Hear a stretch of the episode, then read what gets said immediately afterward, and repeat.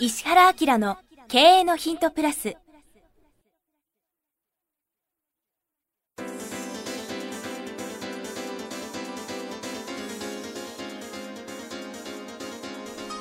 ポッドキャスト石原明の経営のヒントプラスは勝てるビジネスモデルや売れる仕組みの作り方。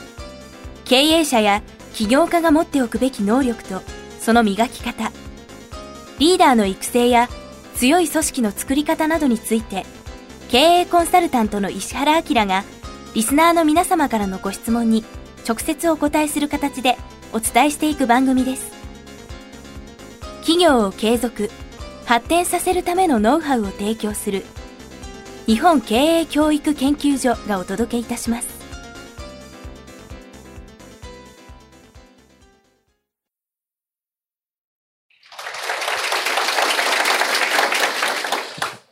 こんにちは、プロインタビュアーの早川洋平です。石原明の経営のヒントプラス。今日は第395回お届けします。石原先生よろしくお願いします。今日ね、なんか噛むというか、はい、先週も実は噛んだんですけども、ちょっとね、公開収録なんで緊張してるのかなと思うんですけども。あそうはい。ほら、これが枠じゃん。あ、先週皆さん聞いてくださいね。この意味がわかんない方、枠ですね。もう上がるなんて全く思ってないもん。まあ、実は僕も上がってないんですけど、はい。はいここで対抗意識燃やしてどうすんだみたいな。はい。すいません。じゃあ早速入っていきたいと思いますが、脳を加速させる学習法についての今回もご質問です。はい50代の方からです。質問内容。商品開発と新規事業の発案に活かせる脳の活性化方法について教えていただきたいです。うん、なるほど。えー脳を活性化させるとはどういう状態のことなのか自分の脳でそんなことができるのか、えー私の脳ではさっぱり想像がつきません今は商品開発や新規事業についていろいろインプットしたものを応用したり思いついたりしたものをそれらしく進めてボツになっているだけの状態ですアドバイスいただければ幸いですうん。その後のうん部分を読みますね。はい。いつも素晴らしいお話を拝聴し、感謝しております。メルマガで先生のサイン入りご著書も当たり、感激しました。仕事ではなかなか切磋琢磨し合うような友人がいないので、孤独を感じている中、先生が本が一番の先生である友人という内容のことを書かれているのを読んで救われました。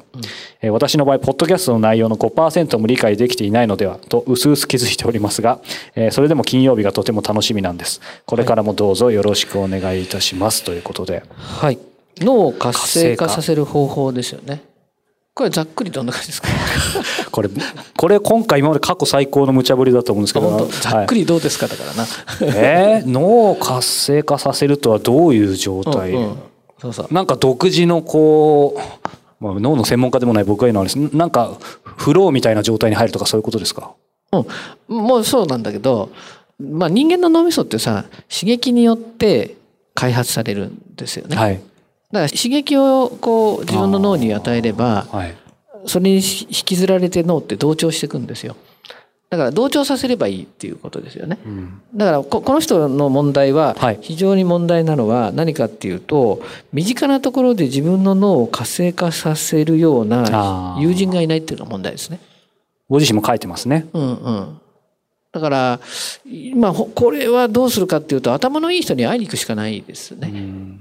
もちろん、うんまあ後の収録でも今日ねやりますけど人間の脳っていうのは基本的に脳を同調させていけばいくらでも加速していくんですよ。うん。体力は限界があるけど知能とか発想には限界がないんですね。だからなるべくだったら身近なところで脳を活性化している人にこうぶつかって自分の脳をこうなんかこうフル回転させなきゃいけないんですよ。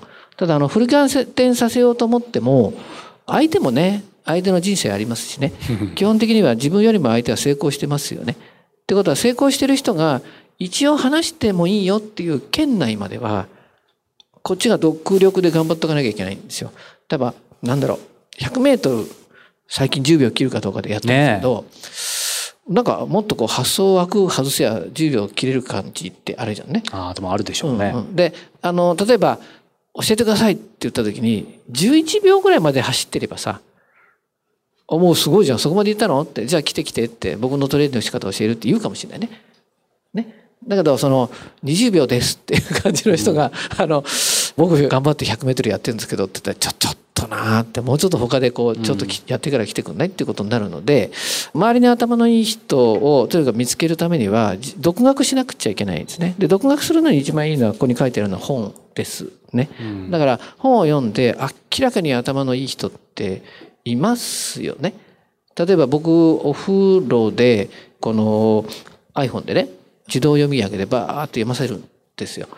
で聞いていくんだけどしかも倍速とかで聞いたりとかしてますけどもうなんていうの通常速度でも理解しきれないぐらい賢いあ難解だってわけじゃないですよ。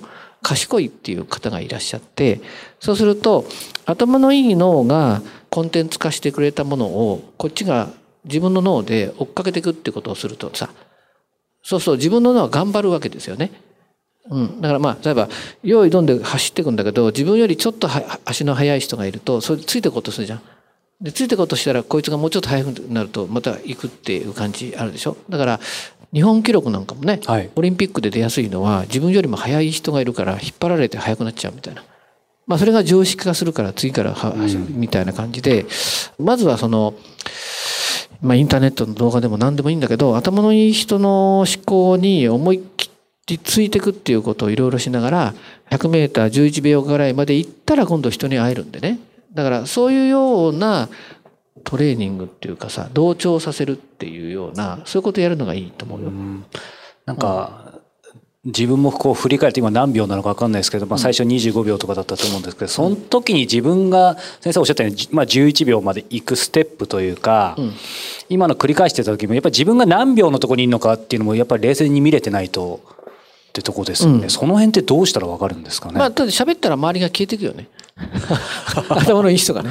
誰もいなくなっちゃったらこれあだーダメってことでしょ。ずれてたみたいな。うん、ことですよね。あの、まあ、読書がいいのは基本的にはそういう一般知識とかさ広く知識も入りながら頭の良さも体験できるじゃない？だからまあ相当数本読んでもらうと、ん。まあ会話についていけるような雑多な知識とその回転数っていうのが身についていくから、それであのあれですよね。頭のいい人たちが会合しているところに入ってってキャピキャピできればいけてるってことですよね。それから周りがもう遅くなっちゃってここにいてもつまんないってありますよね。ね、なんでここでこう喋んなきゃいけないの？みたいなことになっちゃうとここはもう卒業した方がいいんでっていうような感じもありますね。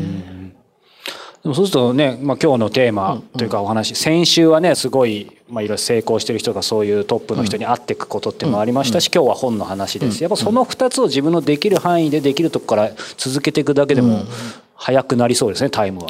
そうなんですけどね。最近あの本の質がもう恐ろしく下がってるからね、あの本が単なるマーケティングツールみたいになっちゃってるとかとっても嘆かわしくて真剣に思考して自分が死んじゃった後にもこの考え方を伝えていこうみたいなさ書き方してくんないんだね。うん。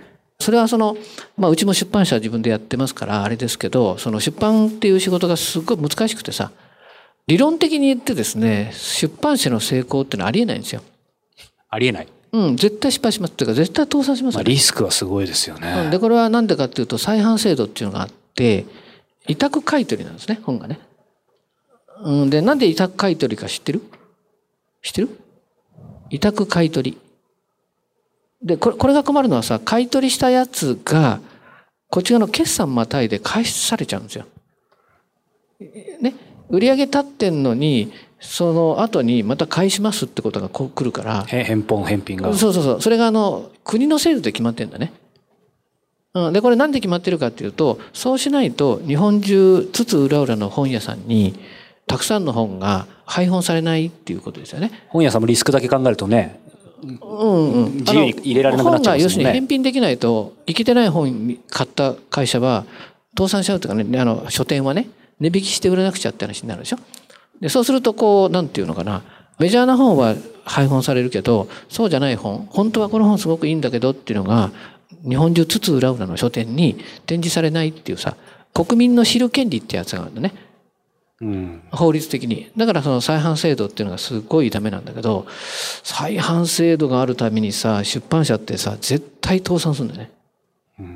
まあでも出版社側から考えるとそれは間違いでないです、倒ね、産倒産のきっかけはねヒットした本作ったら倒産するんですよ。そうなんですか？うん。100万部なんか出しちゃったら大変だよ。えって思っちゃうんですけど100万部出すと実は本もっと吸ってるんですよ。うんだから150万ぐらい吸ってるんだね。売れると思ってビヤーって某出版社がすごく有名な方のプライベートなこうイベントの前にもう日本中に本を配本するわけですよ。そんでドカーンと売るから100万部とか150万部いくんだね。でこれって本がたくさん大量に巷に出回っててそれで決算の時はもうビル建つくらい儲かるんだよね。で閉めちゃった後に今度は返品って嵐が来るんですよ。でこの返品の嵐をこっちはお金持ってないからどうするかっていうと新しい本で埋めるっていうことするしかないんですよ。要するにあの製品化されちゃってると原価じゃないからね。うん、そうするとまあ1500円の本が返ってくるっていうのは大体800円とかのくらいの本が返ってきちゃうんで800円埋めなくちゃって話なんですよ。そうすると何で埋めるかっていうと800円の現金で埋めるよりも原価で埋めた方がいいでしょ？原価で埋めるためには本作れってなるんですよ。だからこのタイミングにはまると相当なものまで出版されます。これチャンスです。いやだからあのね本出版社に行って本当に通しちゃうためにはね企画なんか作ってってちゃダメですよ。もう本そのものの原稿まで全部用意するの。全部用意して本になりますけどどうですかって言った時にパクってきますからね。それがあの なんか100万部とか言っちゃった日にはさパクパクパクパクっていくしかないんですよ。だこれ売れない本を大量に作ってはい大量に巻くと2番目のまた返品が襲ってくるんですよ。わかります？これまた決算挟んでくるもんだからどう考えても出版社やる方は気が触れてるね。まあそうですねぐらいのビジネスなんですよ。だから、まあ、まあそういう意味では結構ねいい本ないのよ。難しい話になったけどごめんごめん。うんいえいえまあまあ出版のねじ裏事情なんかもありましたが今日のその今の先生が一番おっしゃったメインは、まあ、本をきちんと読んでうん、あのね、ちょっと今となっては古典みたいになってるやつですね。うんだから2、30年前の本がいいんじゃない？うんかな。あるいはもうちょっと前で、僕アマゾンとかでさ、すごい面白い CD の買い方するんだよ。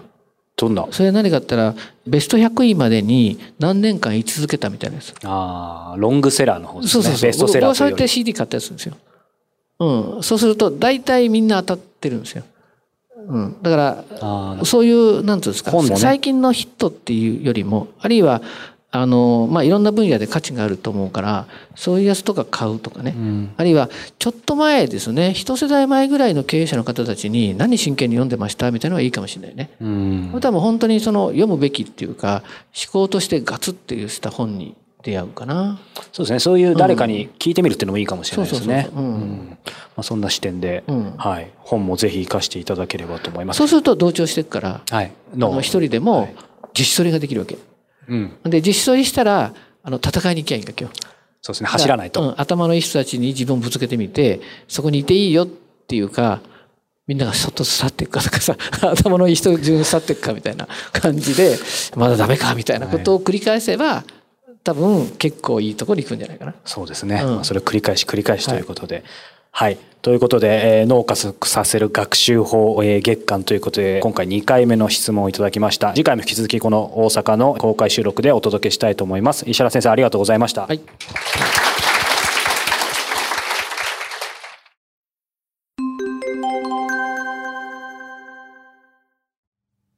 番組よりお知らせがございます。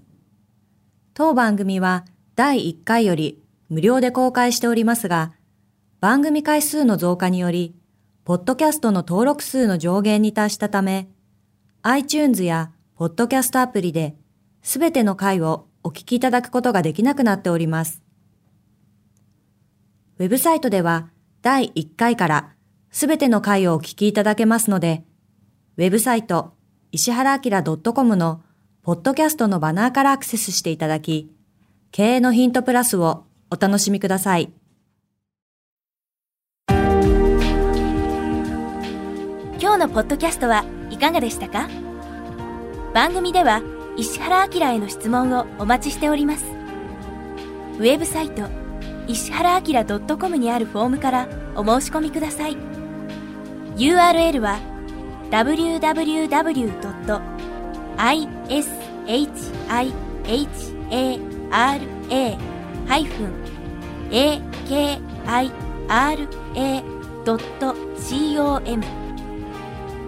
www.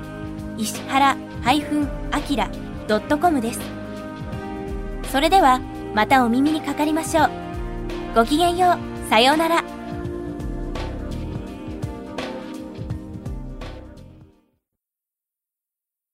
この番組は、提供、日本経営教育研究所、プロデュース、キクタス、早川洋平、制作協力、若菜はじめ、ナレーション、岩山千尋によりお送りいたしました。